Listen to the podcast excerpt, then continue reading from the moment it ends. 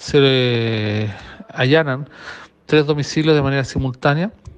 autorizados por el juzgado de garantía de Calbuco, previa solicitud del Ministerio Público,